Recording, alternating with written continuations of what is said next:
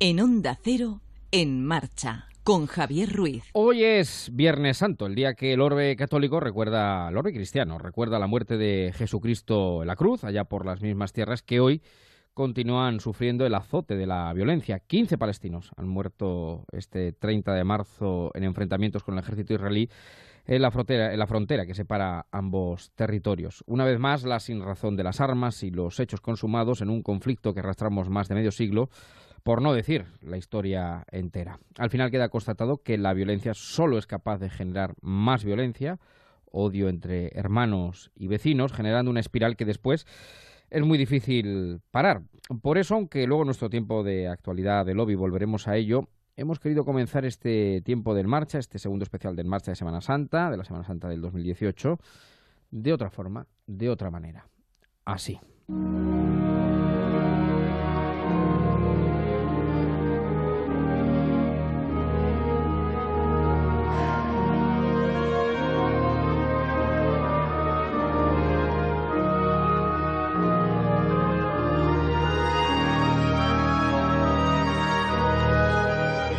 Es el inicio de una de las obras más bellas de la historia de la música. Hay quien dice incluso que se trata del cenit de la música, la pasión, según San Mateo, obra de Juan Sebastián Bach, que estos días seguro es interpretada en medio mundo.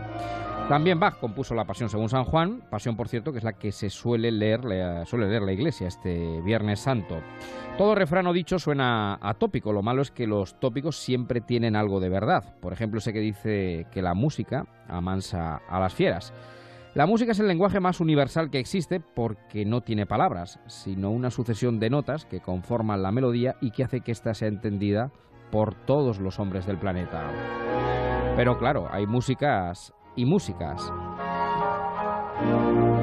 Y esta de Bach es de aquellas que a uno lo llevan al cielo directamente. No hay que ser especialmente entendidos. Hagan la prueba, créanme. Pónganse un trocito de la Pasión según San Mateo esta noche o cuando les atore un gran problema y verán como la calma, la relajación de espíritu y hasta su elevación es posible. Después, la vida hasta se ve de otra manera. Es todo mucho más llevadero, se hacen agua los problemas, se disuelven. Es verdad que hay que educar la sensibilidad musical, eso es cierto, pero solo es cuestión de práctica. Y si no, escuchen.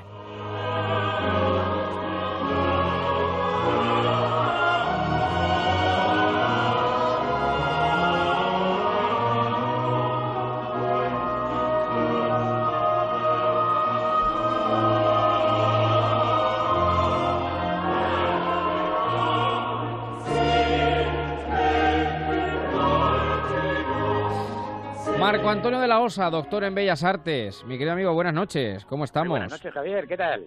Pues mira, aquí he empezado con Bach, no es mal inicio, ¿no? Un programa, empezar con... La verdad es que es un inicio de programa espectacular y como muy bien comentas, eh, con una de las obras cumbres de la historia de la música sacra occidental y también yo creo que de la historia de la música. Además, fíjate que Juan Sebastián... Es la mejor, hay quien dice, hay quien dice, es la mejor, bueno, eso van gustos, ¿no? bueno, eso de lo mejor, ha habido muchas pasiones que como bien sabes y si no lo comentamos a tus escuchantes, es una forma musical eh, la que lógicamente se parte de uno de los textos pues, más importantes para la historia del Occidente y también de Oriente, para la historia del mundo que es el Evangelio, lógicamente la vida, muerte y resurrección de, de Jesucristo, en este caso la de Mateo, pero desde el punto de vista protestante. Es decir, se cogen eh, las partes 26 y 27 escritas por Lutero y eh, a la hora de interpretarse lo que se hace es tomar una orquesta y diferente un coro que hace las veces del pueblo, comenta diferentes cosas, versa diferentes sentimientos y también distintos personajes que van representando a los protagonistas de esta historia conocidísima por todos, Jesucristo, eh, Pilatos, Herodes, etcétera, etcétera. O sea que va a haber distintos personajes ahí muy interesantes y como bien comentas la obra también es bellísima con unos momentos muy muy, muy impactantes y además de escucharla en disco yo siempre recomiendo verla en directo. Sí, sí, sí, sí, sin duda, sin duda, sin duda que eh, hay que escucharla en directo. Bueno, Marco Antonio nos habla desde Cuenca que está en plena semana de música religiosa. Eh, creo que acabas de salir de otra pasión, la de la de San Juan, ¿no? Ayer tuvimos la Pasión según San Juan con Tom sí. y la Amsterdam Baroque Orquesta, un grupo muy prestigioso que está de gira. Yo creo que viene en Cuenca solo y el martes tuvimos precisamente la Pasión según San Mateo con el francés Mark Minkowski y los músicos de Louvre. También una interpretación muy subrayada.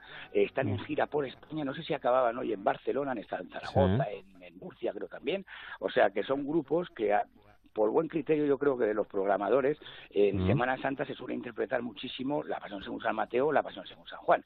También hay otra pasión de, de gente muy interesante y de otros compositores, sobre todo de la órbita protestante, lógicamente, porque allí en vez de tener procesiones como tenemos nosotros, no utilizan imágenes, eh, lo que hacen es interpretar estas pasiones como el Jueves Santo y el Viernes Santo. Claro, que hay que pensar, hay que pensar que, por ejemplo, la Pasión según San Mateo son tres horas de música, ¿eh? Por eso digo que hay que ponerse que de inicio mejor ponerse un fragmento, no ponerse la entera porque... Eh, con, distintos trocitos y con, las traducciones siempre. Eso lógicamente, es, eh, hay que saber lo que se va interpretando. Está en alemán y si coges el texto, que es el Evangelio según San Mateo, y también habla de esos corales en los que habla de algún sentimiento, de lo que el pueblo puede, puede interpretar, yo creo que te enteras mucho más de, esta historia, que a veces se la considera como la historia más grande jamás contada. Y en este caso, la de San Mateo, la Pasión según San Mateo, puede ser la historia más grande jamás cantada y tocada. La de San Juan, que la citabas tú, empieza así, de esta manera.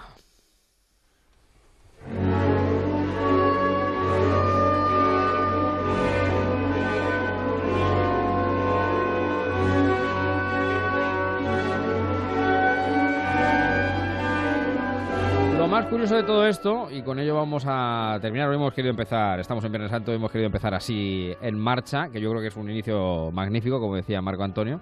Lo más curioso de todo esto es que eh, aquí el amigo Juan Sebastián Bach eh, consigue una, en fin, consigue una en fin, una altitud, una, una cumbre musical increíble, pero luego, conociendo su historia personal, eh, bueno, sería un iluminado. No, no, este hombre escribía para, o sea, eh, escribía, eh, trabajaba para vivir porque tenía una prole inmensa y le tenía que dar de comer, claro tuvo, tuvo 20 hijos, mujeres, lo único que algunos fallecieron lógicamente en la época barroca, nació en 1685 y murió en 1750, mm. pues claro, era una época con una altísima mortalidad infantil, por desgracia, y muchos de ellos además fueron compositores. Él vivió en diferentes ciudades, aunque estas obras las compuso, interpretó en Leipzig, una ciudad pequeñita de, Alemania, y si van por allí a la iglesia de San Pedro, se ve que más o menos, en vez de las iglesias como las consideramos aquí en España, pues tiene casi una forma de escenario. O sea que él contaba allí con un grupo instrumental, con una orquesta, con diferentes cantantes, aunque se quejaba de que algunos no eran muy buenos y no, no tenían una buena actitud. Pero claro, se ve que la música que él hacía, que componía, claro, tocaba un Viernes Santo, pues venga, tengo que componer una pasión, una cantata para cada domingo, diferentes obras para ir tocándola. Lo, lo impactante es que, claro, él lo componía para trabajar, pero son obras que todavía, y yo creo que por toda la eternidad, seguiremos escuchándolas y seguiremos disfrutándolas, porque son cumbre de, la historia mi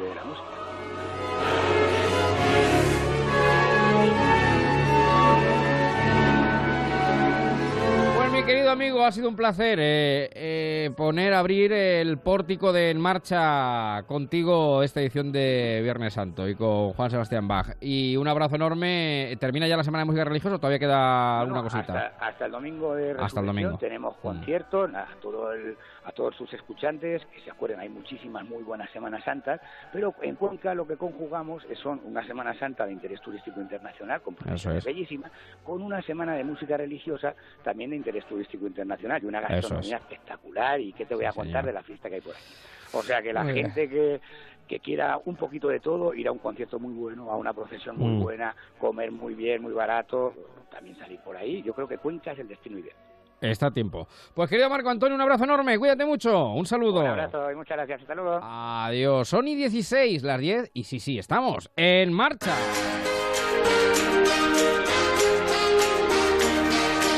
En marcha, Javier Ruiz.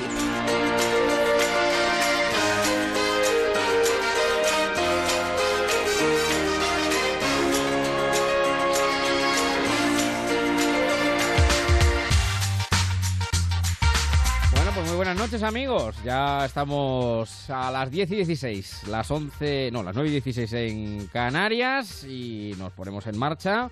Naturalmente hemos querido empezar de una manera, bueno, distinta. Yo creo que de verdad anímense, no le tengan miedo a la música clásica, un poquito, ¿eh? porque tampoco, claro, eso como dice, te gusta la ópera, te metes la tetralogía de Wagner y sales, vamos, sales a gatas, no, es imposible, ¿no? Pues tres, cuatro minutitos, por ejemplo, de Bach hoy, es, son maravillosos, es que ve uno la vida de otra manera, es eh, esto de, de a poco, como diríamos nuestro querido Mota, de a poco, hay que ir de a poco. Bueno, vamos a estar juntos hasta las once y media hora del Transistor, estamos en el Facebook con el grupo de oyentes, a los cuales ya saludamos, eh, que están en marcha, el Twitter arroba en guion bajo marcha, también ahí nos pueden seguir. Eh, tenemos, tenemos mucho contenido además esta noche, así que no perdemos un instante, son y 17. Las 10, enseguida nos ponemos sobre ruedas, que también hay mucho conductor, no sé si hoy, pero ayer, mañana y pasado, seguro. Vamos con ello. En marcha, Onda Cero. Nada justifica el acoso y la agresión sexual. Solo el agresor es el responsable. No es no en cualquier relación. No es no en cualquier circunstancia. Compromiso Antena 3. Compromiso A3 Media. Tolerancia Cero. Una iniciativa de Antena 3 Noticias y Fundación Mutua Madrileña. El próximo 8 de abril, Madrid se convertirá en la capital del atletismo. Apúntate en Movistar Medio Maratón Madrid y participa en el medio maratón más emblemático de nuestro país, junto a las grandes figuras del atletismo. No te quedes sin tu plaza e inscríbete en la web Movistar Medio Maratón Madrid, con el patrocinio de Renault.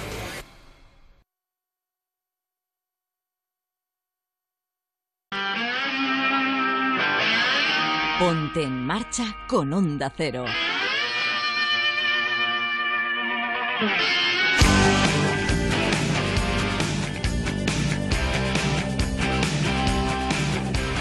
Pues en Semana Santa, que es la época del año donde más coches circulan en menos tiempo, en cuatro días, cinco son millones los desplazamientos que se producen por España. Era justo y necesario dedicar un tiempo a nuestro espacio de onda sobre ruedas con nuestro mecánico de guardia, también en Viernes Santo, mi querido Antonio Noveiro, ¿qué tal Antonio? Muy buenas noches. Muy buenas noches, querido Javier. Aquí estamos eh, de vacaciones, creo yo, de vacaciones merecidas en las tierras manchegas. Eso está muy bien, eso está muy, bien. Eso, quiere decir que hemos viajado, que hemos viajado, eh, y ahora hay que advertir a los oyentes en marcha de Onda Cero de que la Dirección General de Tráfico ha, bueno, dispone ya de nuevos radares que son más pequeños eh, y bueno, que nos pueden cazar también más rápido, ¿no? Sí, exactamente. Los llamados radares veloláser, ¿eh? Que son muy pequeños. Veloláser, se llaman veloláser. Veloláser, utilizan tecnología láser. Sí. Puede estar ubicado a, varios kilómetros de donde esté el coche patrulla. ¿eh? A, digo, a varios kilómetros, ¿eh? tener en cuenta porque esto es importante. Y, bueno, pues puede estar en un guardarraíl, en un trípode, son prácticamente inapreciables, son radares y a 500 metros ya, ya te, te va localizando a la velocidad que vas. Ojo, a 500 kilómetros, ¿eh? Puede, puede captar la velocidad del vehículo. A 500 metros, a 500 metros. perdón, 500, metros. a medio kilómetro, medio kilómetro. Medio, kilómetro, sí, perdón. Esto vamos a ver, lo más importante, Javier, es que en, este tema llegan las patrullas integrales de vigilancia de la Guardia Civil, que por supuesto van a controlar el alcohol, drogas y la velocidad de, que, lleven. En este, las patrullas integrales, aparte del velo láser, llevan en las motocicletas llevan unos radares que evidentemente te van a medir la, la, velocidad a la que vaya la que vaya el vehículo.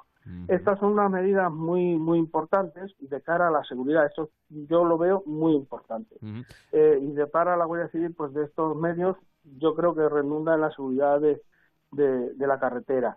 Eh, luego también hay otros radares, que son los llamados radares de tramo, sí. que se han ubicado muchos en, en Madrid, sobre todo han puesto mucho, y eso es lo que queda por venir, porque van a venir muchos tipos de ese tipo de radares, y y eso significa que cuando pasas el radar no, no saltas, sino que te hace, te analiza durante todo el tramo, ¿sabes? Ajá, correcto. Entonces, eh, ¿cómo se soluciona esto, Javier? Tiene una solución. Sí, que siendo la velocidad adecuada. claro, cumpliendo las normas. Ya, ya, ya, ya. Eh, adapta tu vehículo pues a la vía por la que circulas. Cumple las normas.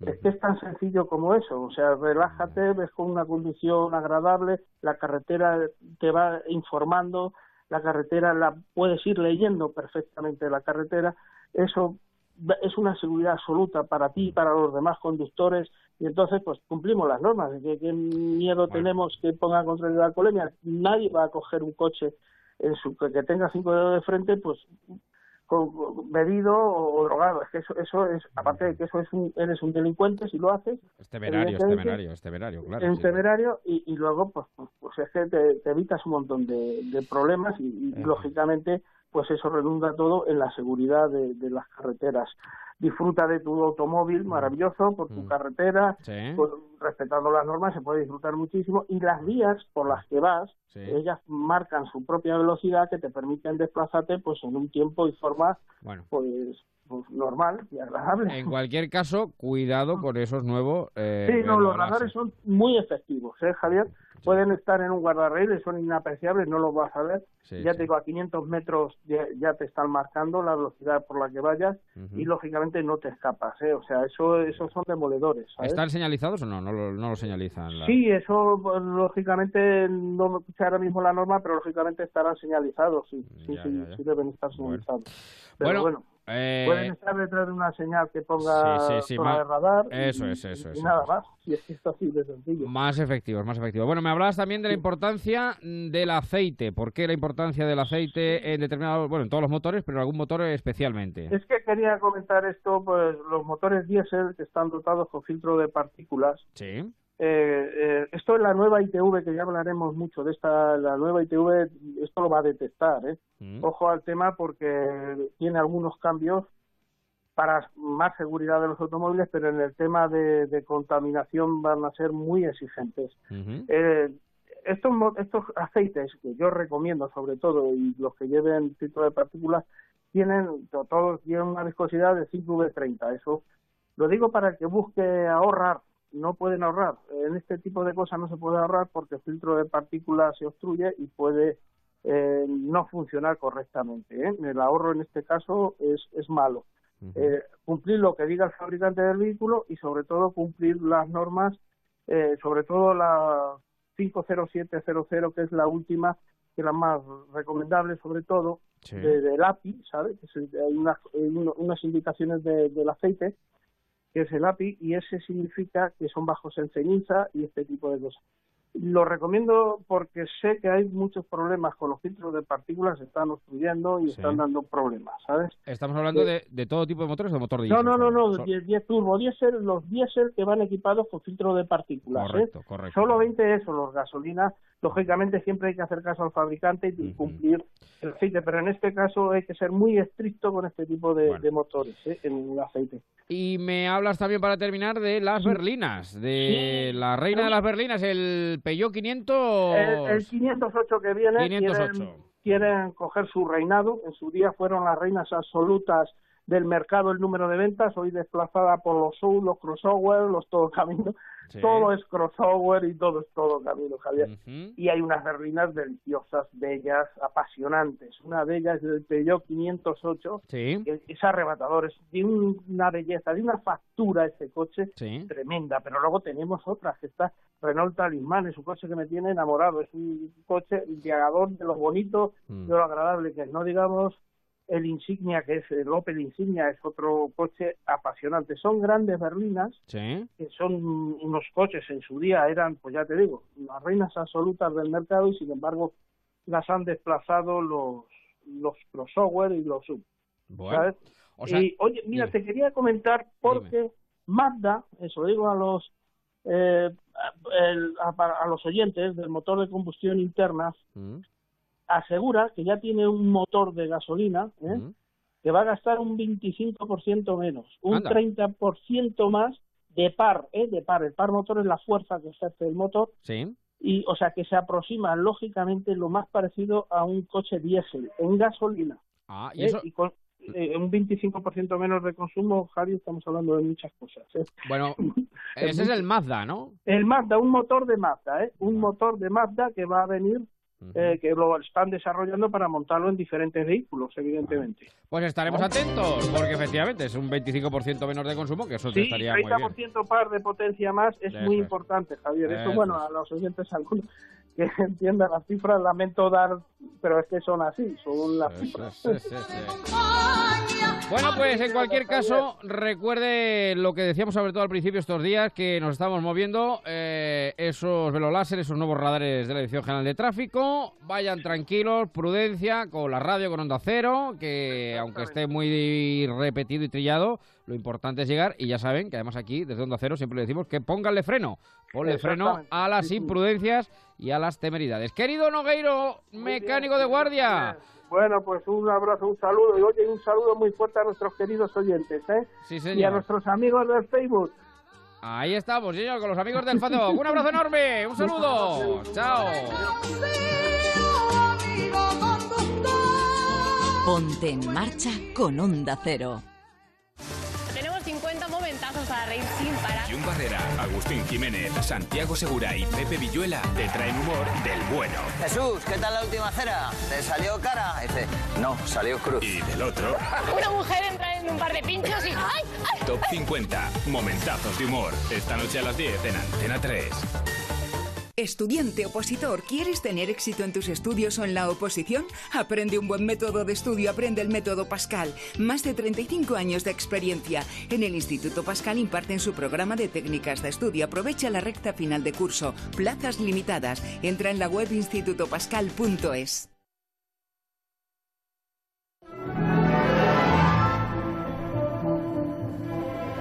Ponte en marcha con Javier Ruiz. Bueno, pues cuando son las 10 y 28, las 9 y 28 en Canarias, hablando de los amigos del Facebook, como decimos aquí, pues eh, saludo a Sandy, a Mercedes, a Chari, dice nos está escuchando, me ayuda a descansar y a estar relajada. Paqui, lo estoy escuchando. Buenas noches, Javier, a todos los que hacen este maravilloso programa. Germán, que ya está con la escaleta preparada. Isabel, eh, en fin, todos los amigos que se van sumando. Ligia también.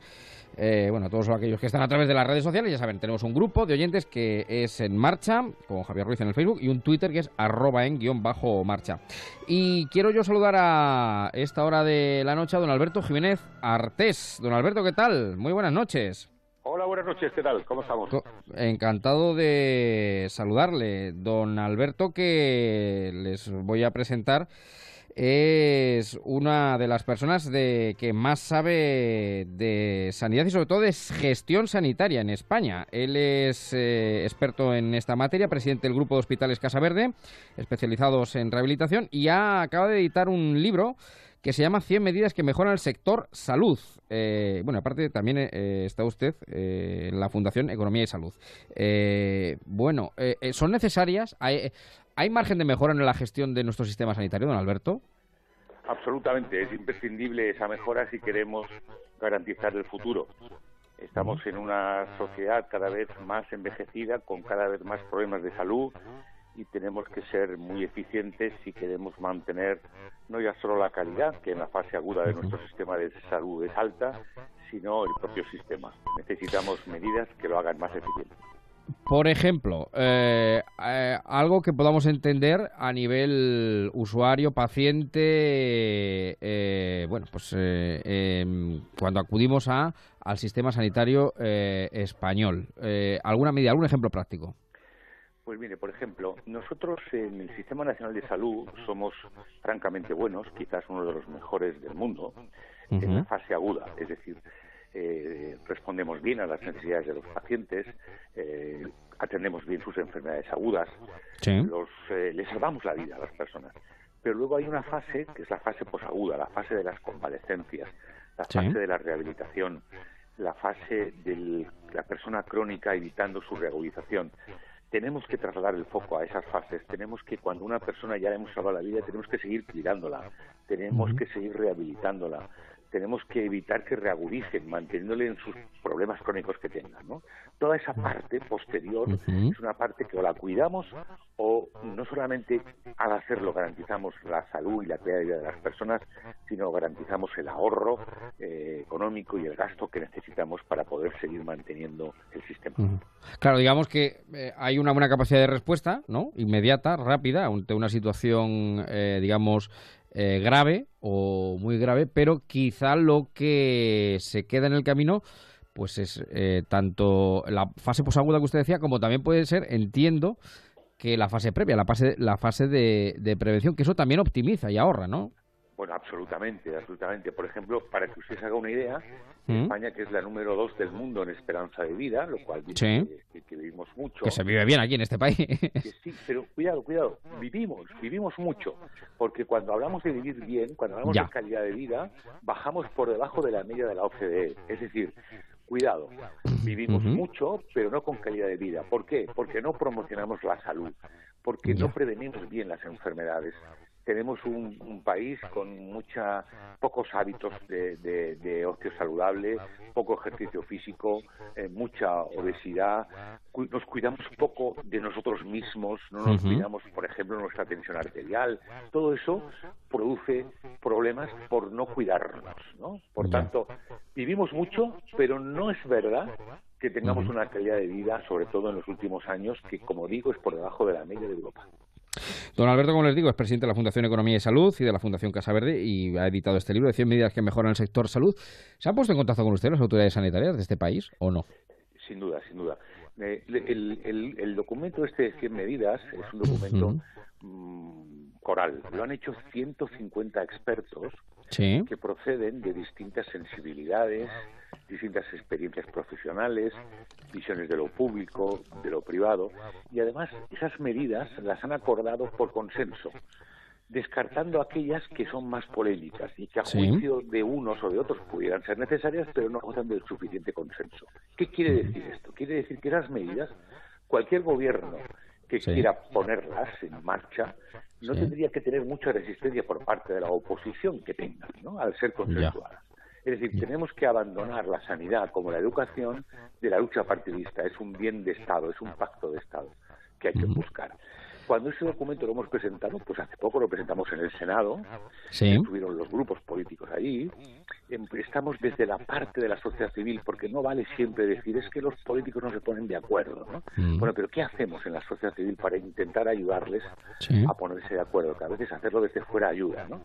Bueno, pues hay respuesta no es una respuesta a veces mayoritaria, no, es una respuesta persistente en el tiempo, porque a veces lo que se dice que sí, adelante, luego llegan otros intereses mm, coyunturales, políticos que lo complican pero estamos avanzando. Hace muy poco lo presentamos también en comunidades autónomas, la última hace muy poco en Murcia. Bueno, intentamos buscar un ambiente amable, un ambiente de consenso, de rigor que permita avanzar. Quizás poco, pero poco a poco y persistentemente. Y luego en un régimen de opinión pública como es el que nosotros vivimos, afortunadamente, eh, quizá haya también que hacer algo de pedagogía eh, porque a la hora de hablar de optimización de los recursos sanitarios no estamos hablando ni de recortes ni estamos hablando de una peor asistencia sanitaria, sino de mejorar la eficiencia sanitaria. Evidentemente, y ahí ustedes también son muy importantes. A veces, mm. a veces no, siempre hacer las cosas bien no solamente produce más salud, sino menos coste económico. Y ahí mm. hay que trabajar también una parte de la eficiencia del sistema de cómo hacer más cosas con menos coste o de cómo planificar cosas a medio plazo. Por ejemplo, mire usted, la rehabilitación. Le voy a poner un ejemplo. En España hay 120.000 personas todos los años que están dados de alta en ictus, por la enfermedad de ictus, una enfermedad que es eh, la del siglo XXI. en los hospitales Casabel trabajamos mucho con ellos. De esos 120.000, 80.000 personas necesitan rehabilitación. Si no las reciben, el último programa de investigación que presentó el hospital, los hospitales Casa Verde, demostraban que el 70%, cerca del 70%, consiguen recuperar sus déficits funcionales, volver a casa. Es decir, si le diéramos rehabilitación a todas esas personas, 50.000 personas volverían a una vida laboral activa y, independiente. Si no se lo hacemos, entran en dependencia. Necesitarán residencias de mayores, necesitarán centros de discapacidad necesitarán muchos millones de euros para atender su dependencia a lo largo de los 10 o 12 o 15 o 20 años que van a seguir viviendo. Esa política a medio plazo a veces complica mucho porque los políticos juegan por las presiones. Sí, claro, juegan, claro, claro, claro, de las elecciones, básicamente. Bueno, pues para quien esté interesado, Fundación Economía y Salud, Fundación Casa Verde, don Alberto Jiménez Artés es eh, presidente de ambas y está ese libro a disposición de quien lo quiera eh, examinar, 100 medidas que mejoran en el sector salud. Pues don Alberto, le agradezco muchísimo su amabilidad y que nos haya atendido un Viernes Santo a esta hora de la noche, a las 10 y 36. Un fuerte abrazo. Igualmente, un abrazo, hasta pronto. Un saludo, una breve mínima pausa y enseguida vamos con nuestra tabernita, con el lobby, con Aguilar, con Marín, con Hidalgo que nos están esperando y también con más historias aquí en marcha. En Onda Cero, en marcha, con Javier Ruiz. En F Tomé, tu concesionario oficial Audi, seguimos creciendo. Ahora con las nuevas y mejores instalaciones Audi Selection Plus, el mayor stock de Audi en vehículos usados, seminuevos y de dirección. Elegir tu Audi de reestreno será tu mejor experiencia. Tenemos el Audi que buscas. Visítanos en la calle Tauro 27, junto a la A2, kilómetro 12500. Audi Selection Plus. Más información en ftome.com. En la carrera Pro Futuro llegarás a la meta antes de empezar. No tendrás que batir marcas ni competir contra nadie. Una carrera, un objetivo. Llevar una educación digital de calidad a todos los niños y niñas del mundo. Apúntate antes del 8 de abril en carrerafundacionprofuturo.com, un proyecto de Fundación Telefónica y Fundación Bancaria La Caixa. Si está pensando en vender su vivienda o comprar la casa de sus sueños, dese un lujo. Llame a Gilmar y olvídese de trámites, papeles, reformas, mudanzas. En Gilmar nos ocupamos de todo para que usted solo se dedique a lo importante, disfrutar de la ilusión de cambiar de casa. Infórmese en el 900 121 900. Gilmar, de toda la vida, un lujo. Buenas, estamos con Gustavo Rossi, presidente del Consejo de Administración de Alquiler Seguro, primera iniciativa privada especializada en la protección a propietarios arrendadores. Gustavo, lo que más nos ha llamado la atención es que mantenéis una morosidad del 0%. Precisamente nuestra intención desde el comienzo fue la de profesionalizar y dinamizar el mercado del alquiler implantando medidas preventivas, y a día de hoy nos sentimos muy orgullosos de mantener nuestra morosidad en 0%. ¿Y cómo conseguís estos estupendos resultados? Un alquiler seguro se basa en la búsqueda de un inquilino fiable y solvente.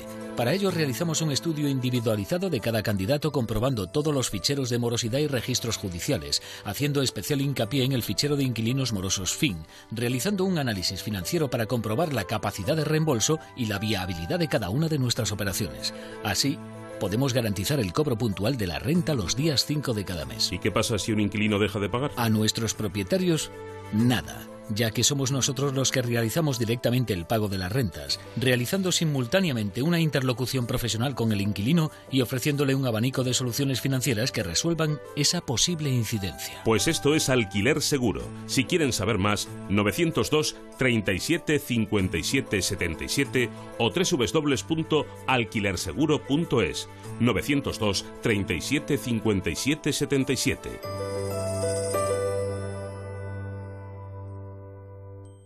Smartphone, tablet, PC. ¿Tienes más de un dispositivo? Sea cual sea, Onda Cero va siempre contigo. Descárgate la app en tu tablet o smartphone. Suscríbete a tu programa preferido a través del podcast. Escucha la radio en directo en tu PC, desde cualquier lugar del mundo. OndaCero.es. Más y mejor. Ponte en marcha con Onda Cero y Javier Ruiz.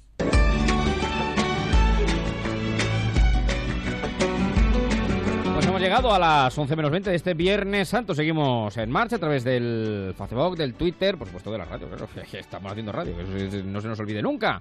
Y enseguida vamos a meternos con nuestro lobby, saludar al Taberna Mayor del Reino. Pero antes les quería hablar de la iniciativa de A3 Media, eh, que está en marcha desde hace tiempo. Descubre la FP con eh, eh, nosotros está para descubrir esta faceta de la formación profesional y sobre todo de las salidas eh, laborales que tiene para muchos jóvenes eh, Andrea Morato, responsable de la Fundación de Tres Media de la iniciativa Andrea eh, Descubre la FP, y Daniel Restrepo, que es directora de la área de acción social de la Fundación Mafre. Andrea, ¿qué tal? Muy buenas noches. Buenas noches. Y a Daniel Restrepo, que es eh, director del área de la acción social de la Fundación Mafre. ¿Qué tal, Daniel? Muy buenas noches. Hola, ¿qué tal? Buenas noches. ¿Cómo estamos? Muchísimas gracias por atendernos a esta hora para hablar de esta campaña de la iniciativa Descubre la FP que me gustaría sobre todo contextualizar, mm, Daniel, porque yo creo que es muy importante eh, descubrir la FP. Es decir, ¿de qué estamos hablando cuando hablamos de formación profesional, Daniel? Sí, yo creo que es un tema fundamental. Es decir, la FP, la formación profesional, creo que es una oferta formativa y académica muy adecuada a los tiempos que vivimos de transformación y de revolución digital. Pero paradójicamente es una oferta que también ha quedado un poco relegada a, no digo yo al olvido, sino pero sí sesgada como una alternativa eh, poco poco viable pues para la mayoría de nuestros jóvenes. Eh, la FP desafortunadamente en España ha tenido un estigma de que los malos estudiantes iban a FP. Eso es. Eh, aspecto que no es en absoluto verdad ni real. Y lo que pretendemos, junto con la Fundación A3 Media, con Fundación Mafre, es de alguna manera quitar ese estigma. Y queremos quitar ese estigma por una razón importantísima, y es que la FP eh, creemos ahora mismo que es la oferta educativa que está más próxima a la empleabilidad y es un aspecto fundamental porque indudablemente uno de los graves problemas que tenemos ahora de empleabilidad en España es el paro juvenil. Y en ese sentido creemos un deber pues desarrollar una una no solamente una campaña sino un conjunto de actividades informativas eh, de sensibilización etcétera pues que de alguna manera pongan eh, en valor esta la formación profesional. estamos hablando de empleabilidad, es decir, la capacidad de encontrar un puesto de trabajo, que es lo que eh, yo creo que la mayoría de jóvenes eh, buscan. Y de hecho, hay una web que es descubrelafp.org, un hashtag yo creo en la FP, las redes sociales. Es cuestión, Andrea, de descubrir la FP, lo que está diciendo Daniel, y por eso se pone en marcha esta campaña, entiendo. Sí, bueno, la verdad es que los últimos informes europeos apuntan a que los puestos de trabajo que el mercado va a demandar en los próximos años van a ser eh, fundamentalmente para personas con una formación técnica intermedia y precisamente la formación profesional prepara para este tipo de puestos. Entonces, creemos que es muy importante darla, darla a conocer y ponerla en valor, como ha dicho Daniel, para que la sociedad, eh, bueno, la tenga en cuenta y pueda eh, formar estos futuros trabajadores que tendrán, tendrán un empleo casi seguro. ¿Y, cómo se ha diseñado la campaña? ¿A quién, ¿A quién va dirigida fundamentalmente? Y bueno, lo que se pretende es evidente, que es que descubrir la, la FP, pero creo que ahí se ha puesto en marcha, Andrea, una serie de iniciativas bastante interesantes. Sí, la verdad es que este proyecto con el que llevamos ya tres años, eh, en definitiva lo que queremos es eh, mostrar las, las bondades, ¿no? la parte positiva que tiene la formación profesional que es, que es muy, muy importante. Y, y bueno, tenemos diferentes acciones, hacemos eh, desde comunicación eh, hasta eventos, encuentros digitales, eh, como el que tuvimos la semana pasada y que se puede ver en streaming todavía, vamos, lo podéis ver en la página web, descubrelafp.org. Eh, con bueno, en este caso lo hicimos con sobre hostelería y turismo y la verdad es que eh, es muy interesante ver cómo hay profesionales de este de este sector que apoyan también esta, este tipo de estudios. También lo que decías del hashtag Yo creo en la FP es una campaña que hemos lanzado recientemente eh, y que está dirigida a toda la sociedad, tanto alumnos como exalumnos, tanto de universidad como de formación profesional o de otros, o de otros niveles educativos, profesores, centros educativos, familias en general. Eh, todos aquellos que creen en la formación profesional y que lo único que tienen que hacer para apoyarla es eh, hacerse una foto con unos bocadillos, unos bocadillos como de cómic que hemos, diseñado y subirla a sus redes sociales, hacerse una foto y subirla a las redes sociales con el hashtag yo creo en la FP, como has dicho tú. Bueno, está, como digo, lo descubre la fp.org también para encontrar toda la información. Y bueno, ha habido muchas personalidades que se han adherido: Susana Griso, Roberto Brasero, Raúl del Pozo, Arcano, el rapero Lorenzo Silva, Ignacio Escolar, eh, bueno, son Vicente Vallés, nuestro compañero Cristina Saavedra de la Sexta, Juan Mortega, Melodía FM, en fin, muchas eh, personalidades de, del mundo de la comunicación también, porque eh, la cuestión última, Daniel, es, yo creo, desestigmatizar, si me permitís el término, eh, la FP, y yo creo que la mejor manera posible son con ejemplos reales, ¿no? Hablaba antes eh, eh, en, este tiempo, Andrea, de, bueno, pues por ejemplo el streaming, ¿no? Que se ha hecho en hostelería. bueno, pues aplicaciones reales, ¿no? En el ámbito de la hostelería, en el ámbito de cualquier factor profesional o sector profesional, Daniel.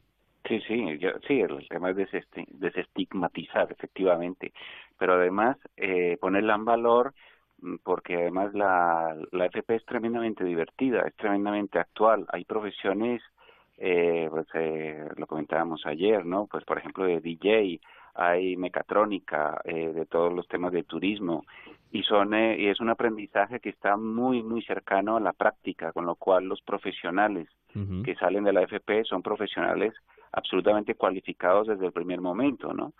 Eh, lo comentábamos en la reunión de que comentaba Andrea, lo decía una una persona del sector de, de la restauración, decía no sabéis la cantidad de peticiones que nos llegan buscando empleados o chicos que sepan cocinar o que sepan de hostelería, etcétera, y muchas veces no podemos cubrir cubrir esas vacantes porque no hay chicos formados en esa en esa en esa especialidad. Pues bien, la FP lo ofrece eh, ofrece esos itinerarios, ¿no? Con lo cual, pues yo creo que es un poco cambiar la mentalidad que tenemos, ¿no? De hacer unos estudios eh, muy tradicionales y adecuarnos a la realidad de los tiempos. Ayer también, otro día decían, más del 60% de los puestos de trabajo de nuestros hijos está por inventarse, es decir, se está inventando en este momento. Bueno, y, hay otro dato que estoy leyendo ahora que, me, lo, me, lo, pasa precisamente la Fundación A3, A3 Media, dice, eh, estudios europeos nacionales, aproximadamente el 50% de los puestos de, trabajo técnicos que necesitarán las empresas requerirán en 2020 ya una titulación de FP, mientras que solo un 35% necesitará una formación universitaria. Es que esto es, eh, es que esto es así. Es que es así, es que es, que es el, lo que estamos viendo hoy, el mercado de trabajo. Y es un tema, si, si te fijas, es un tema de estrategia de país.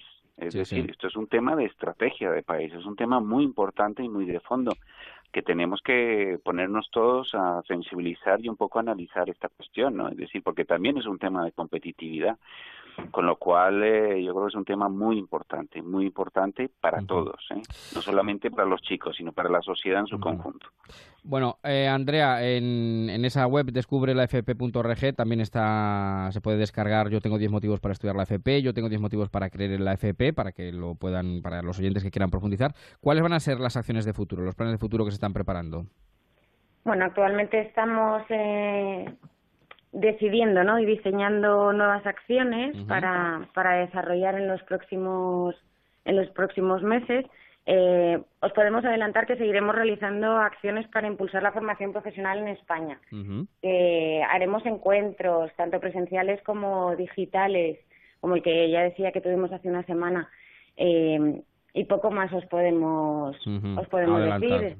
Adelantar sí seguir en, no obstante eh, pues hablando de la FP insisto para sobre todo para aquellos chavales que ya tienen 16 17 18 años que se plantean eh, bueno cuál va a ser su camino cuál va a ser su bueno su proyecto de vida también eh, a qué quieren dedicarse darles claves que se metan que lean pues eso en esta con esta campaña descubre la FP yo creo en la FP descubre la FP.org de la Fundación A3 Media y la Fundación Mafre eh, y que vean los datos, que vean los estudios, que vean lo que demanda el mercado laboral, que yo creo que es importantísimo eh, y es una de las razones por las que yo creo que tanto desde la Fundación A3 Media como la Fundación Mafre se, se invierte en esa cuestión. Como decía Daniel, es una cuestión de país, sin duda alguna, es una cuestión de, país. Bueno, pues eh, os agradezco muchísimo a los dos, que jueves santo por la trabajando jueves santo por la noche, para, que vean. A ver si hay que romper, hay que romper también esquemas también en el tema de, de los horarios laborales en muchas ocasiones. Pues Daniel Restrepo, director del área de acción social de la Fundación Mafre, muchísimas gracias, un fuerte abrazo y enhorabuena por sumarse a la campaña. ¿Eh? Gracias y un fuerte abrazo también para vosotros. Y Andrea, Andrea Morato, que es responsable de la Fundación de A3 Media eh, de esta iniciativa de Jurla FP, un beso enorme y muchísimas gracias por atendernos. Muchas gracias, buenas noches. Un abrazo. Y seguimos en marcha. En Onda Cero, en marcha, con Javier Ruiz. Hola Nuri, ¿qué tal la Semana Santa? Hola Bea, pues muy mal. Nos robaron en casa el día siguiente de irnos al pueblo y tuvimos que volver corriendo. ¿En serio? ¿Y cómo fue? Pues me llamó mi vecina diciendo que tenía la puerta abierta y la cerradura forzada. Nos desvalijaron la casa entera. Protege tu hogar con Securitas Direct, la empresa líder de alarmas en España. Llama ahora al 945 45 45 o calcula online en securitasdirect.es. Papi, quiero una gallina. ¿Una gallina de las que van con pilas? No, una de verdad. Para regalársela a los niños de África que tengan pollitos y que puedan comer huevos. Hay regalos que cambian la vida de muchos niños. Entra en educo.org y encuentra tu regalo desde 3 euros. De En Marcha con Onda Cero y Javier Ruiz.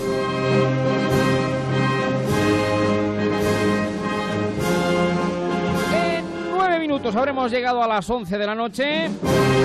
Abrimos de par en par nuestro lobby con Eva María de Jesús, Martínez Balbanud, Abascal Froilán de Todos los Santos. Buenas noches. ¿Qué tal? Muy buenas Eva. noches, Javier, a ti, a todos los marcheros, a todos los oyentes. Yo estoy muy bien, yo sigo procesionando, bueno, procesionando y aquellas imágenes que han podido, porque es verdad que la lluvia hoy Ha viernes... aparecido, ha aparecido al final. ha a ver, y aparecido. a muchas procesiones no han podido salir aquí una al lado de la radio, Santa Leocadia, que va a salir a 7... Nosotros hemos todos los días una procesión sí, aquí en la sí, radio. porque como ¿no? estamos rodeados, eh, nuestra Semana Santa declarada de interés turístico internacional, ¿eh? Ojo. No, pero que digo que aparte de las que salen, que digo aquí en la radio que todos los días procesionamos. o No, sea- eso sí, contigo, eh, contigo el primero. Pero sí, la verdad que mucha lástima, ¿no? Y pena por todas ellas que no han podido salir. Señor Marín Don Sebastián, muy buenas noches. ¿Qué tal? ¿Cómo estamos? Buenas noches, ¿cómo estamos? Que ayer no Qué pudimos parlamentar. ¡Qué alegría, hombre! Señor Marín, el señor del banco. Aquí está, en marcha. Vamos, naturalmente, como, no, como no puede ser de otra forma. Oiga, ¿Está pues, procesionando usted, Marín?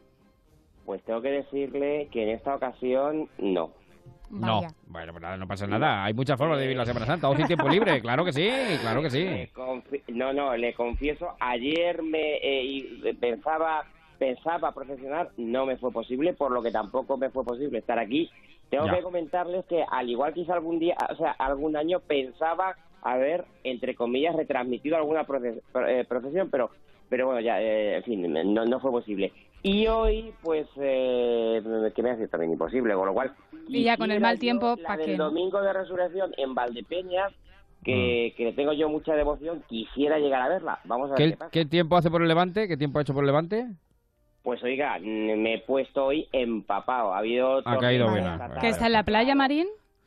Sí, sí, sí, sí, así Anda. es. En la Está playa. en las proximidades. Que se lo ha montado mal. Mi, mi primer bañito del año.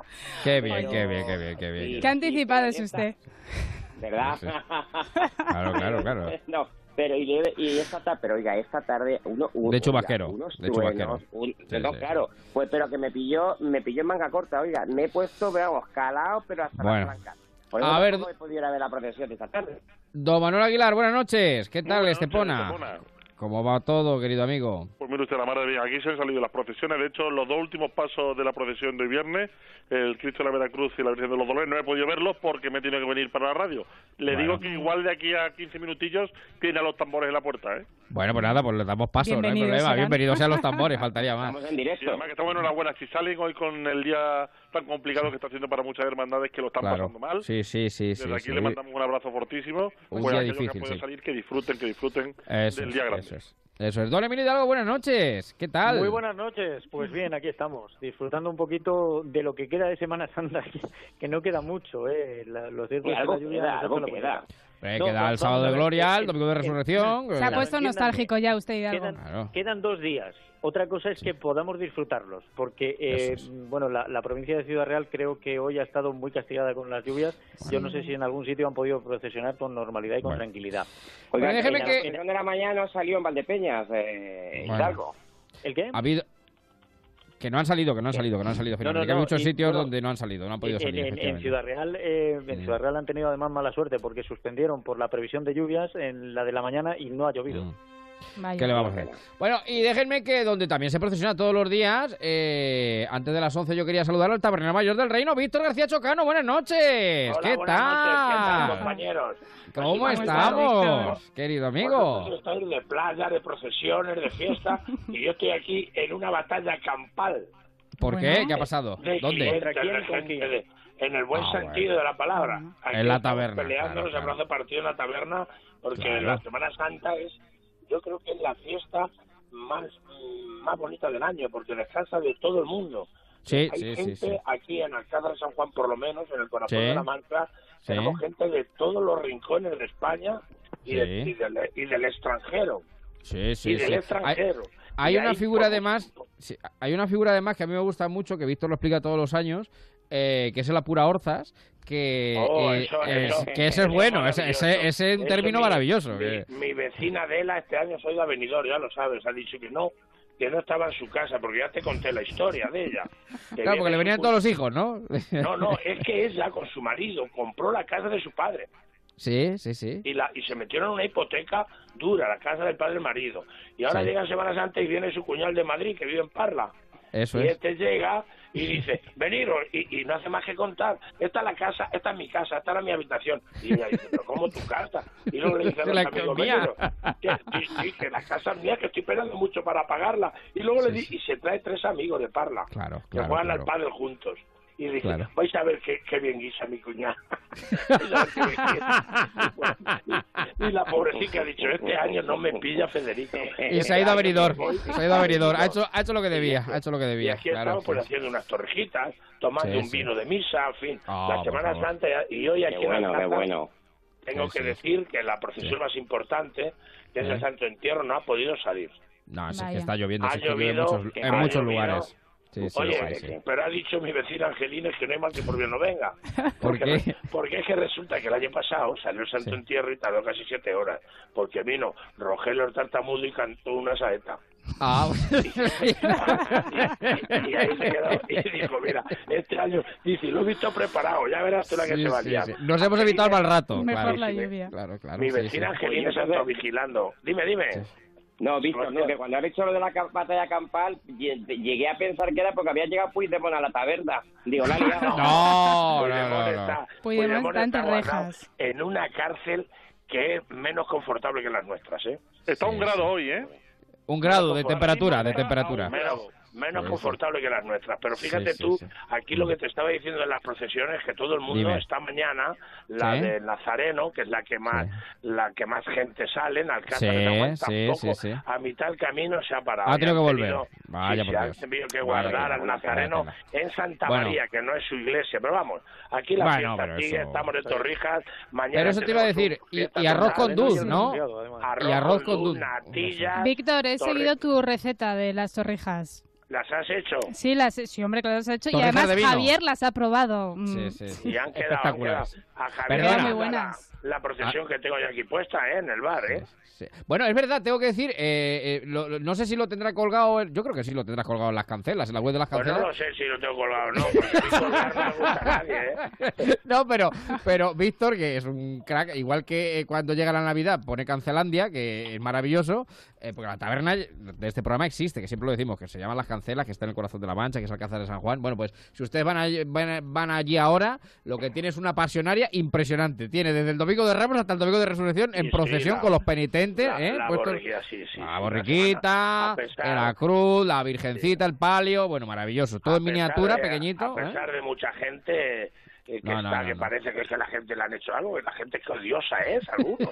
Al que no le, al que no le gusta la procesión, pues que no le Que guste. no vaya, que no vaya, que no vaya. pues que- pero qué odiosos son y, con Sí, qué- sí, y sí. cómo miran y cómo no miran. Que llueva, bueno para el campo.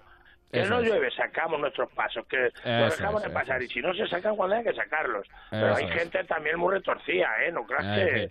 no, Bueno, no, querido amigo, que llegamos Bueno. a las 11, que un abrazo para toda la taberna, ¿eh? Eh, Que, no, que, todos vosotros. que nos Que vamos tengáis Un sintiendo. buen cierre, un buen cierre de Claro que sí. hasta el domingo, hasta el lunes, que es la fiesta en Campo de Cristana de su patrona.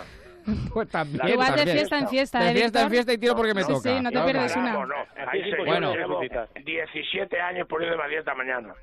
Bueno, llegamos a las 11, noticias y después seguimos. Media horita más hasta el Un transistor. abrazo, En un marcha, luz a para cero. todos. Un beso. Víctor. Las 11 de la noche, las 10 en Canarias. Noticias en Onda Cero.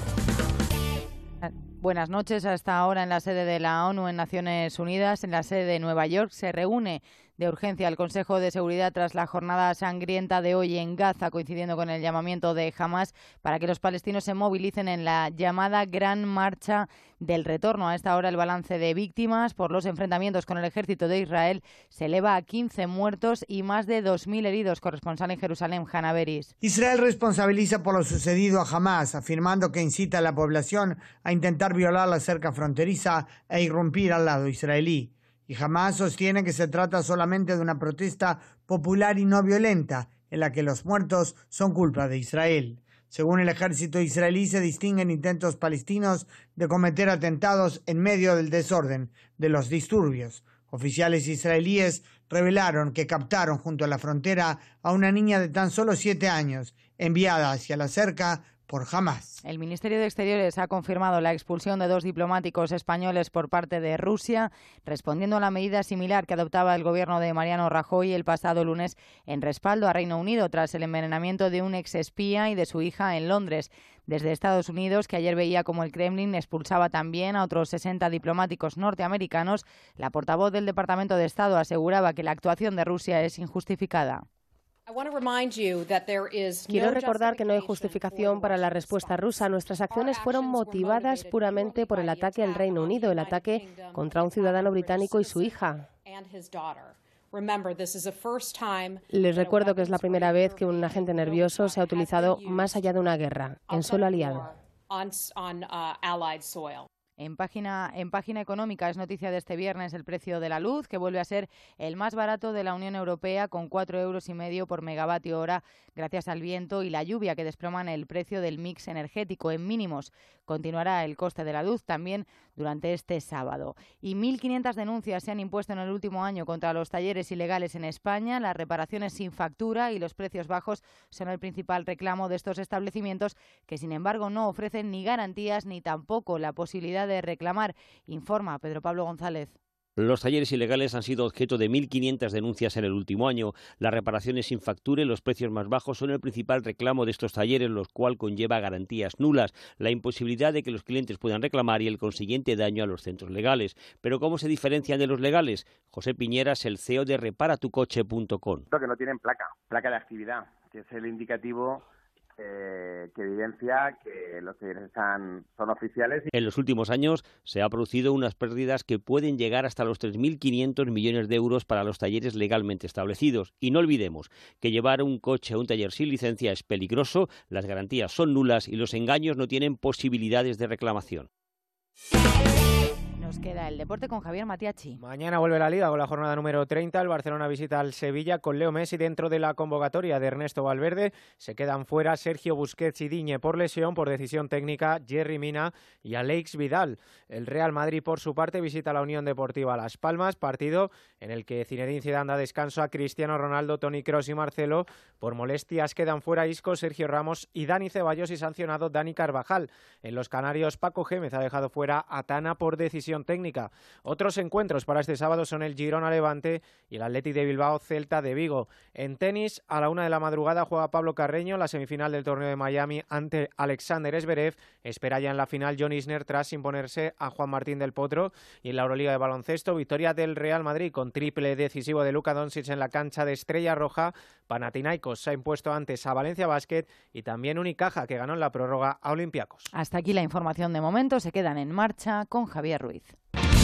Sabemos lo que te gusta hacer el fin de semana. Desconectar, divertirte y dedicar tiempo a tu mejor amigo. Y todo lo tienes en Como el perro y el gato. Con los animalillos del mundo y mascotas varias hacemos un programa divertido, ameno, entretenido y encima educativo.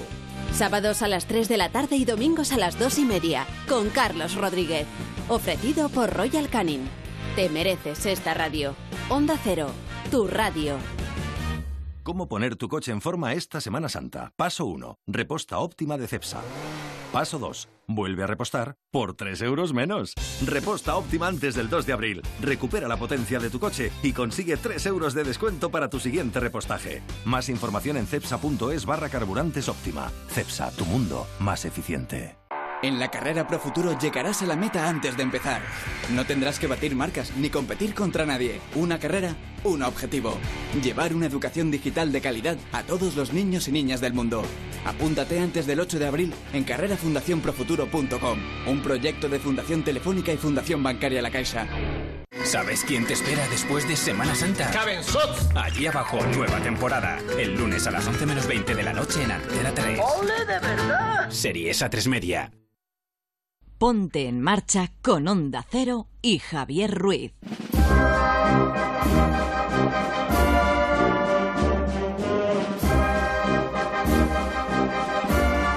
Qué maravilla, qué maravilla. Todo el rato aquí con el cielo para arriba, con el cielo para abajo. David López Rey, meteorólogo, buenas noches. ¿Cómo estamos? ¿Qué tal? Buenas noches. Que ha llovido, que ha llovido al final, ha llovido. te digo. Se cumplió la previsión a pie juntillas. Y es que el nombre del tiempo, el rey, aquí en este programa que no es el hombre del tiempo, es el rey del tiempo, no falla, no Ya falla. Y lo clavó, lo clavó. Además que ¿Qué vamos a un montón de los, de los cofrades. Es lo que hay. Porque ha habido muchos pasos que no, no han podido salir. eh, por ejemplo, en Mérida, en Badajoz y en Cáceres, pues ha habido pasos que no han podido salir. Y en Plasencia, Mm. Sí, sí, sí, sí, Pues Muchos lugares, muchos lugares. Bueno, Jaén es generalizado en, mu- en muchos puntos del país.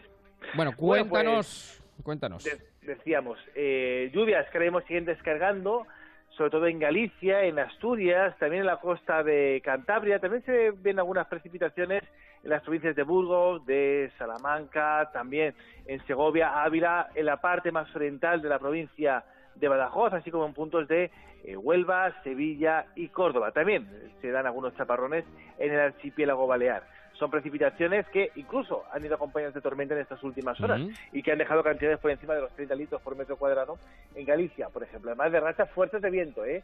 con rachas por encima de los 100 kilómetros por hora. Es un día desapacible este Viernes Santo, que a pesar de que las temperaturas eh, de nuevo han vuelto a descender, pues añadíamos Sí. las temperaturas, añadíamos el factor del viento, añadíamos el factor Eso de la es. humedad de la lluvia, pues un Viernes Santo desapacible en muchos puntos del país. De todas formas, Javier, también te comento las fotografías que me han enviado los espías A ver, a ver. a ver. desde Cáceres, desde Hornachos, desde Puebla de. Obando, desde Pila de Jobs y desde Castuera. Así que gracias a Pedro, a María Teresa, a Feliciano, a Francisco y a Álvaro por ese detalle de enviarme la fotografía de Ya su saben municipio. que el Facebook del Rey del Tiempo es David López Rey Meteorólogo, que es el Facebook de los amantes de la meteorología. Bueno, y de cara al fin de semana ya Ujú, que nos bueno, metemos. De cara a esta noche, de nuevo seguiremos pendientes de esas precipitaciones que eh, no se descartan que otra vez vuelvan a ser en forma de nieve.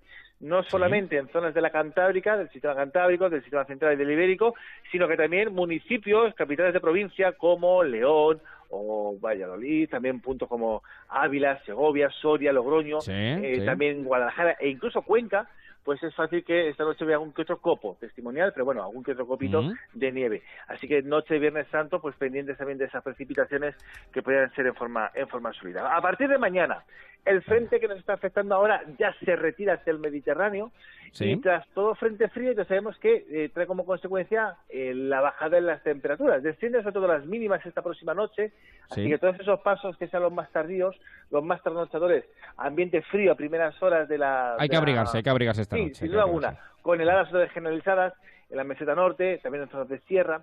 Y en cuanto a los cielos, pues mañana todavía contaremos, Javier, con la presencia de lluvias en toda la cornisa cantábrica, desde La Coruña hasta San Sebastián, toda es helera. También precipitaciones en forma de nieve en toda la Cantábrica, en el Alto Ebro, en los Pirineos, mientras que en el resto se mantendrá el tiempo bastante más tranquilo, incluso con grandes ratos de sol. Pero eso sí, atención al viento mañana, que soplará con fuerza, sobre todo en el Valle del Ebro, interior de la Comunidad Valenciana, región de Murcia, Mar de Alborán, Baleares y en el Golfo de León, puesto que las rachas pueden llegar a superar los 90 kilómetros por hora. Así que especial atención. También todos aquellos que se echen a la mar en estas próximas horas, puesto que el oleaje puede ser importante. Así que Alto, especial precaución. Eso mañana sábado. El domingo, El día de resurrección. Tiempo mucho más tranquilo, llegarán nubes, pero sin precipitaciones. Si acaso en Galicia podría llover algo el domingo, poquita cosa Sí. durante la mañana. Y eso sí, a la espera de la llegada de una nueva borrasca durante la jornada del lunes. Pero parece que las temperaturas comienzan a subir. Por lo menos que nos dé un poquito de respiro el domingo, el fin de la Semana Santa, la operación retorno. Bueno, pues de retorno siempre a la casa nodriza, que es en marcha Onda Cero, David López Rey, meteorólogo. Cuídate mucho y nos sentimos, ya saben Nos que lo pueden seguir en Canal Extremadura. Un abrazo enorme, un, Un saludo. Hasta luego, chao. Sony 10, nos metemos en, el marcha. lobby. Onda Cero. Hola Nuri, ¿qué tal la Semana Santa? Hola, Bea. Pues muy mal. Nos robaron en casa el día siguiente de irnos al pueblo y tuvimos que volver corriendo. ¿En serio? ¿Y cómo fue? Pues me llamó mi vecina diciendo que tenía la puerta abierta y la cerradura forzada. Nos desvalijaron la casa entera. Protege tu hogar con Securitas Direct, la empresa líder de alarmas en España. Llama ahora al 945 45 45 o calcula online en securitasdirect.es. Después de tragarte durante años a una esponja que habla, de verte cantando que eres una taza y un cucharón, después incluso de tener que ver todas las coreografías de ese cantante adolescente, pones un momentito las noticias a lo que tu hijo te suelta. ¿Me tengo que tragar esto solo porque a ti te gusta, mamá? ¿Te has preguntado si ser madre compensa? Compensa. Ya está a la venta el cupón del Extra Día de la Madre de la 11. El 6 de mayo, 17 millones de euros. Compensa. Y mucho. Libre, libre quiero ser, quiero ser, quiero ser libre. Ponte en Marcha con Onda Cero y Javier Ruiz. Quiero ser, quiero Bueno, pues seguimos en marcha, ¿eh? tocando las palmas. El señor Marín, Aguilar, Hidalgo siguen por ahí, ¿verdad? No se han ido, no se han caído. Por aquí estamos, por aquí Ahí están estamos. todos. Bueno, pues ya saben que cuando suena esta sintonía, quiere decir que entramos de lleno en el serial, como diría el Sina. Eh, vamos con, con Puigdemont, que hoy también tenemos Sí, noticias esa de es Puigdemont. una- no sí. descansa ni en Viernes Santo. No, no, no, es increíble. verdad, es verdad que, que esta canción de los chichos, Chichos. o de los chichos, Chichos, es que a veces chichos. me confundo con los chunguitos de No, no, los chicho, hombre, por chichos. favor. claro, Vale, es la vale. melodía que nos hace, Bueno, nos no, hace no, saber. Mira, Plácido Domingo con Alfredo Kraus. Bueno, perdón, perdón, perdón. Yo que soy muy flam- flamenquita, entonces me gusta todo, entonces Sí, ya lo, sí. lo junto todo. Que esta música nos hace recordar que Puigdemont, una vez más, sigue siendo noticia, pero también eh, libre. Lo que no sigue siendo libre es el territorio de, de Palestina, que también sigue siendo noticia. Ah, bueno, sí, Ese claro. conflicto Terrible. internacional. Terrible. Sí, sí. os comento algunos de los titulares de los eh, principales diarios en su edición digital. El Mundo, baño de sangre en el inicio de las seis semanas de ira en las fronteras entre Israel y Gaza. La campaña Marcha del Retorno, lanzada este viernes por miles de palestinos en la franja de Gaza ante la frontera de Israel, ha dado paso a violentos enfrentamientos con los soldados israelíes desplegados en gran número eh, a lo largo y ancho de la línea fronteriza. El país, 15 palestinos muertos en Gaza en unas protestas que durarán seis semanas. La razón, aumenta la tensión en Gaza. 15 ya son los muertos y más de 2.000 heridos. Eh, público y el español cambian el matiz y dicen eh, público el ejército de Israel mata a más de 10 palestinos, en este caso ahora datos actualizados más de 15, en el primer día de protestas en Gaza y el español también opta por esta forma de titular la noticia. Israel mata al menos 15 palestinos en Gaza al inicio de unas protestas que durarán seis semanas. Bueno, empezábamos a las 10 y 5 de la noche con este asunto en la lunería y la verdad es que bueno, es tremendo. Y bueno, un caso más, un capítulo más de este conflicto que ya venimos arrastrando. Un capítulo más que yo tengo que decir que me parece bochornoso que desde que se Es declaró la, la independencia del Estado de Israel en 1948, ahora en este año van a hacer 70 años de independencia, en 1948, eh, el 14 de mayo se hará por eso esta marcha ¿no? del retorno, eh, estas protestas que están haciendo desde, desde el territorio palestino, que todavía, bueno, que la comunidad internacional dé la espalda a este conflicto y que solo nos centremos en él cuando pasa esto, ¿no? Cuando Ya. estos conflictos y cuando hay tantos muertos y también la diferencia, ¿no?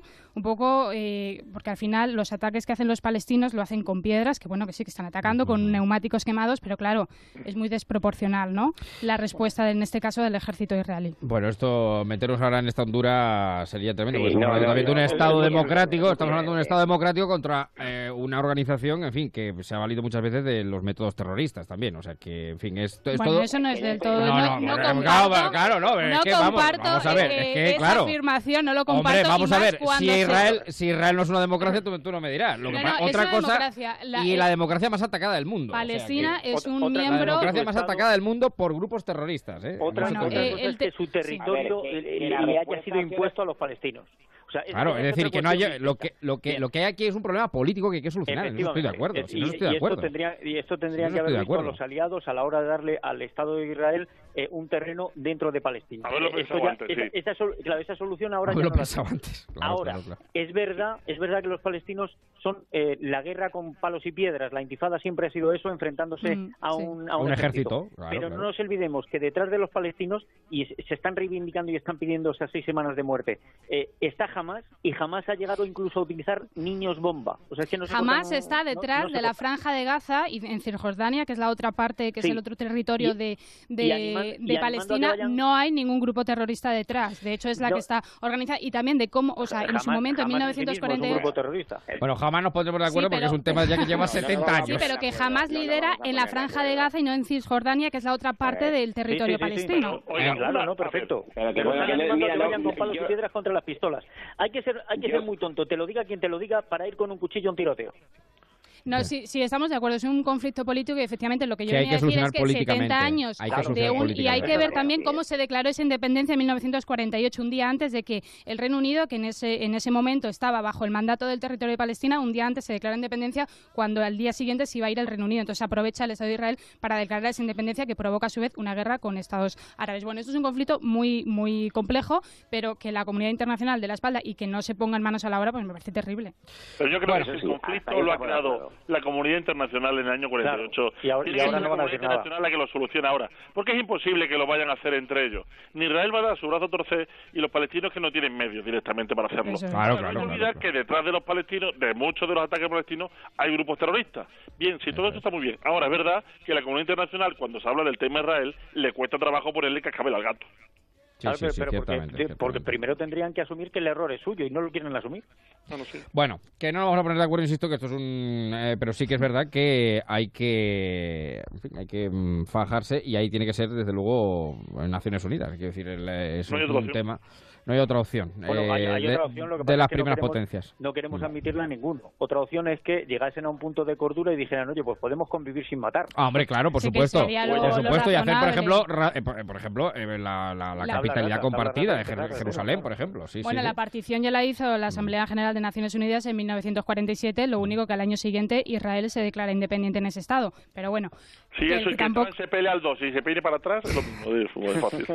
Bueno, vamos... Que libre tampoco es Puigdemont. No, eso, vamos con Puigdemont, claro, que se nos va el Sigue siendo claro. noticia, sí. Y bueno, una de las noticias del día es que el gobierno alemán, leo titular del mundo, no vetará la extradición de Puigdemont. El gobierno alemán no tiene intención de vetar una eventual decisión de la justicia de extraditar a España al expresidente de la Generalitat de Cataluña, Carles Puigdemont.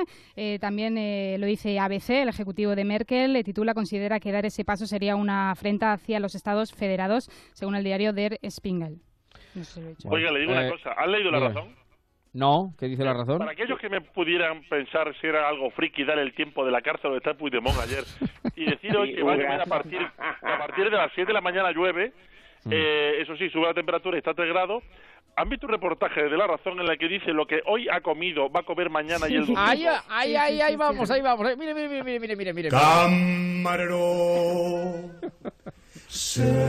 Camarero. Prosiga, prosiga, Aguilar, prosiga, prosiga. Bueno, prosiga. pues es que la, las noticias de hoy están en la razón y dice que el líder soberanista comerá hoy un filete de soya por hoy viernes, un pescado típico del mar Báltico con mostaza de Dijon y patatas.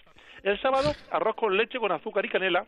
Sí. El domingo, un filete de carne picada a la pimienta con judías y patatas. Y el lunes, ragú de ternera con verduras y pasta.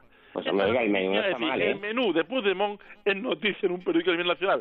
Pero yo me quedaría, y aquellos que puedan verlo... Pero también lo lleva Aguilar A ver. ABC, ¿eh? También Bueno, es- a lo ver, lleva ABC. Oiga, remate, vean- remate, Aguilar, vean remate, si remate. Pueden, vean si pueden la noticia, vean la foto de la razón. Sí. Porque lo que sí me parece un poquito de mala uva es haberle puesto el ragú de ternera, que no tiene mala pinta en la foto, en un, Sí. pa- en un plato de plástico. Oiga, en la cárcel no le van a poner vajilla. En la cárcel no le van a poner vajilla, claro. Aguilar, vamos a ver. claro. poner- Oiga, pues le han puesto un tenedor de acero, que no se lo puede tomar alguien. Ya, pero es que está solo en la celda. Si pinchar se bien. apuñala es el solo. Sí, sí. Pues además de- del menú, que como bien dice Aguilar, eh, lo, lo lleva en la edición digital de La Razón, también lo llevan en ABC. Y yo no sé que, cómo pensaron ustedes que está pasando Puigdemont eh, estos días en la cárcel, que parece que, bueno, no se sabe, Oh. tendremos que esperar la semana que viene. Sabemos que wifi tiene. Si lo está... No, no tiene wifi, no tiene wifi, no tiene acceso a internet. Tiene, Eh. tienes, eh, uy, Spotify iba a decir, no, Spotify. no, no tiene Spotify, lo que tiene es Skype. Actualizando el estado de Facebook con esa dieta que nos acaban de describir. No, lo está tiene A ver, Skype. todos, a ver, por favor, todos a la vez, ¿no? Que no nos enteran, no nos enteramos nosotros ni los oyentes. Marín primero. No, Marín. vamos a ver, a mí lo de, es que me lo vengo preguntando desde que oí la noticia. O sea, si tiene Skype, digo yo que tendrá que tener internet. Porque Pero es si que no, solo puede no recibir funciona. llamadas y bajo supervisión. Y puede recibir cartas, que por cierto está recibiendo un montón y un montón de peregrinos que están yendo allí a Alemania. Sí, sí, yo, ya, yo, yo ya los llamo peregrinos. Hidalgo, Que tenga free wifi en la cárcel es algo curioso. Hidalgo, ¿qué quería decir? Que se ¿Qué estaban quería decir, ustedes preguntando cómo lo estará pasando Puigdemont. Hombre, si tiene acceso a Internet, al Skype, al Facebook y encima ese menú... un que ragú nos de ternera, lo- Oye, pues pero, lo que, no, pasando oye, fatal, pero que vamos, no, un pero que no desastre. tiene, que no tiene. Bueno, el caso es que eh, le han hecho una entrevista, eh, lo, lo recoge ABC a la directora de la institución penitenciaria y bueno, dice que pues que se ha integrado como cualquier otro reo, que lo está, que es eh, muy amable, que incluso es reservado y que se está integrando Pues bien. muy bien a pesar de ser político, que podría él pues mm, no sé, pues ir un poco no con algún tipo de aire, pues no, que se está integrando muy bien como cualquier España. otro preso.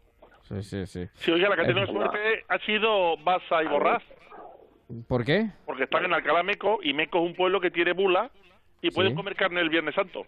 Anda, mire qué bien, mire, mire, claro, claro, claro. De menú y de presidiarios.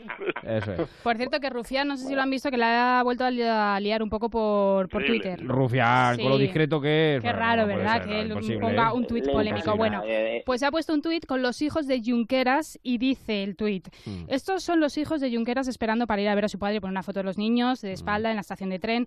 Eh, que no durmáis una noche, una sola noche en paz más, carceleros. Es lo que ha escrito Rufián. Pues Mm. imaginaos cómo ha ardido Twitter.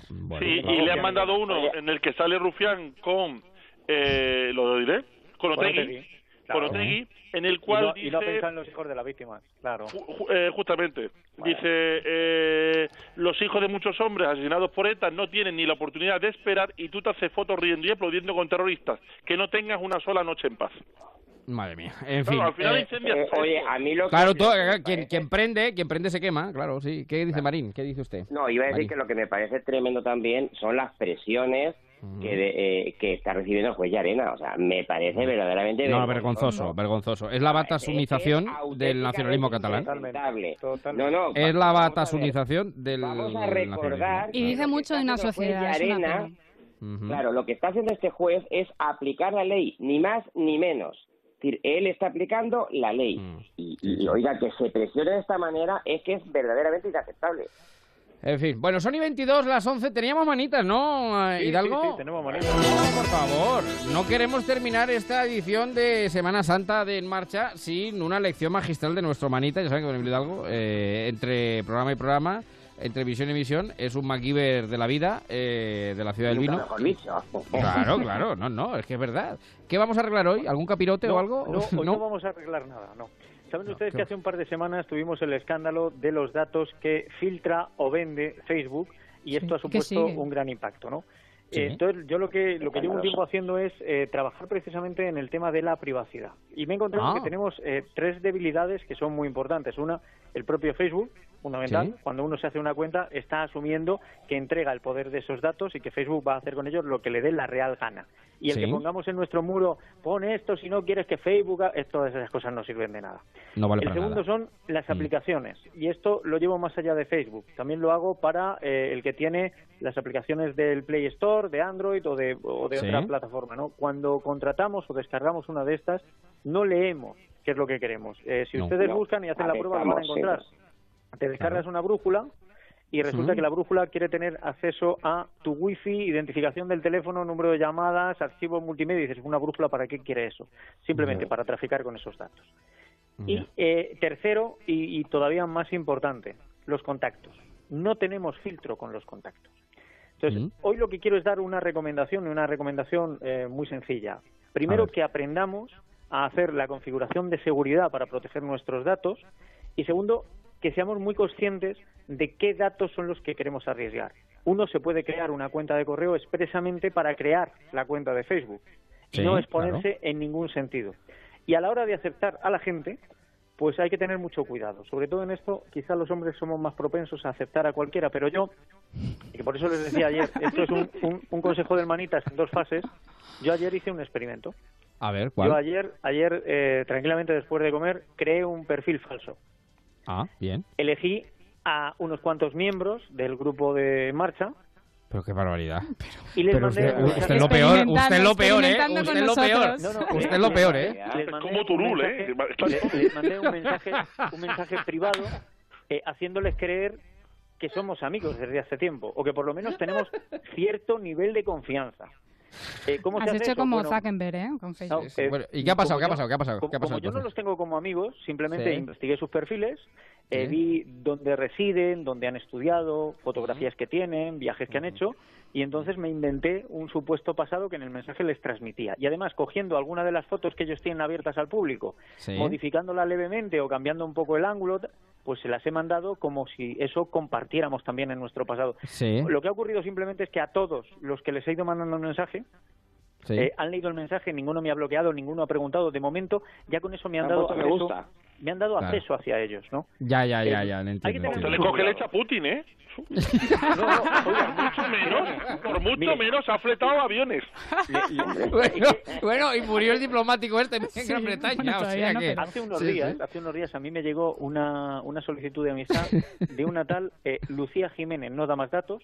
Su Sí. foto de perfil es una casa y dentro de su perfil eh, no descubres prácticamente nada, salvo que tiene algún amigo al que le hace fotos metido dentro del mar con un pantalón largo de chándal, que es lo más macarrónico que he visto en mi vida. Entonces le mandé un mensaje privado y le dije, ¿nos conocemos? Y Mm. la respuesta fue, no, pero si usted quiere préstamo, dame momento. tu número de WhatsApp y hablamos. Claro, O claro, sea, claro, claro. Hay que tener cuidado con estas cosas. porque En cualquier caso, en, en cualquier caso, yo digo algo eh, para, en fin, a los, a los amigos de En Marcha, que quien haya recibido el mensaje, que esté tranquilo, que no pasa nada. porque- nada, No, no, no. Además, van a Eso tener es. otro mensaje explicándoles que han formado parte de esa sección. Ya se han enterado por aquí. Cuidado. Claro, si, claro, uno, claro. si uno está un poco pendiente, se da cuenta, porque el perfil es Mm. Elman Mm. Itasen March. Sí. O sea, Ah, el manitas en March. Ah, qué bueno, bueno, bueno, bueno, bueno, bueno, bueno, de verdad, de Eh, que verdad. ha sido usted muy sutil. todo. Claro, claro, Con la claro. foto está- perfil de, de No, no, no, Lucía no, esta, no, lo entiendo no te- todo. Sí, ¿Cómo? sí, sí. De Lucía, Por ¿por la qué? foto Por la- sí, porque era una casa, ¿no? Sí, claro. La casa siempre gana. Claro, sí. verdad, Sí, verdad. Sí, efectivamente. Bueno, pues en cualquier caso, moraleja de todo esto, eh, Pues que el- mucho la cuidado. barrera de seguridad somos Y nosotros, fíjese, un poco de sentido in- común. no, y que Internet, que es el gran Aleph, eh, la gran, o sea, lo que nos ha cambiado la vida, el punto flaco, el punto débil, el talón de Aquiles sigue siendo la seguridad, sin duda alguna. Por La lo tanto, seguridad. hay que. Pero es el precio que pagamos, el precio que se paga, efectivamente. ¿Hay alguna peli, Aguilar, o hoy no tenemos peli? Hay algo, hay algo. Pues venga, pero por, por favor. Pero por favor, por favor, por favor. Eh, ¿Qué nos recomienda hoy, eh, Aguilar? Bueno, pues después de haber visto ya Ready Player One ayer, tenemos ahora una película con más delincuentes que la lista de las sesiones de investidura del Parlamento de Navidades. Y es que nos encontramos con un remake de una famosa película de los 70, entonces protagonizada por un actor al que se le movía menos la cara que a Torren cuando ve venir un grupo de alemanes. El actor es Charles Bronson y la peli El Justiciero de la Ciudad. Peli ahora protagonizada por un Bruce Willis que pega más tiros que rufián con las redes sociales. Eso con más sentido de equilibrio, eso también es verdad. Pues, pues bueno, tras el asesinato de su mujer y de su hija, el cirujano Paul Kersey, tras una... eh, eh, tras una, tra- tras una policía más inoperante que los Mossos el 1 de octubre, Sí. decide tomarse la justicia por su mano y no solo se venga de aquellos que le quitaron la vida a su familia, sino al resto de la ciudad. Y la pregunta de todos, ¿es un ángel o solo un justiciero? Como llaneras para los no independentistas. Entretenida película con más tiros que el WhatsApp entre Pedro y Susana, Cifuente y el rector de la Juan Carlos o Pablo Iglesias y el Rejón. La película El justiciero con Bruce Willis. Sí, señor, el justiciero con Bruce Willis. Ahí está.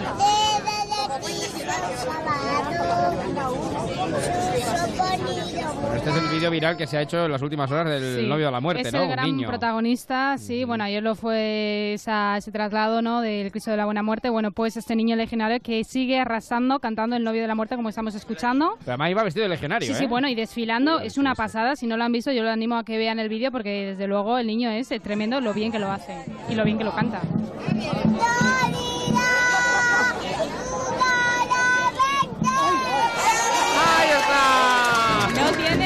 Tres años, ¿eh? Ni tres años tiene. Se llama Joel Estremera. Bueno, nos vamos ¿De recogiendo.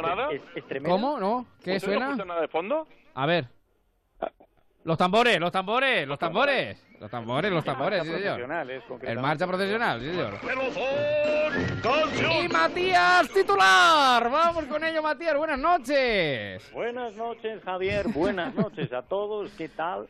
Pues muy bien, danos el titular que nos llega el transistor, que nos llega el transistor, nos pilla, nos, nos pilla carrito el helado, vamos. Mucha inquietud la que hay ahora mismo en las organizaciones internacionales. Desde el Tribunal de Derechos Humanos se va a investigar la dieta de Puigdemont. No vaya a ser que esté pasando hambre. Tremendo, tremendo, tremendo. Bueno, Marina Aguilar Hidalgo, como siempre, un placer, un abrazo enorme. Eva, un beso enorme y a todos los oyentes, mil gracias. Como siempre, edición especial del Marcha, se quedan con el transistor. Sigue la radio, sigue Onda Cero.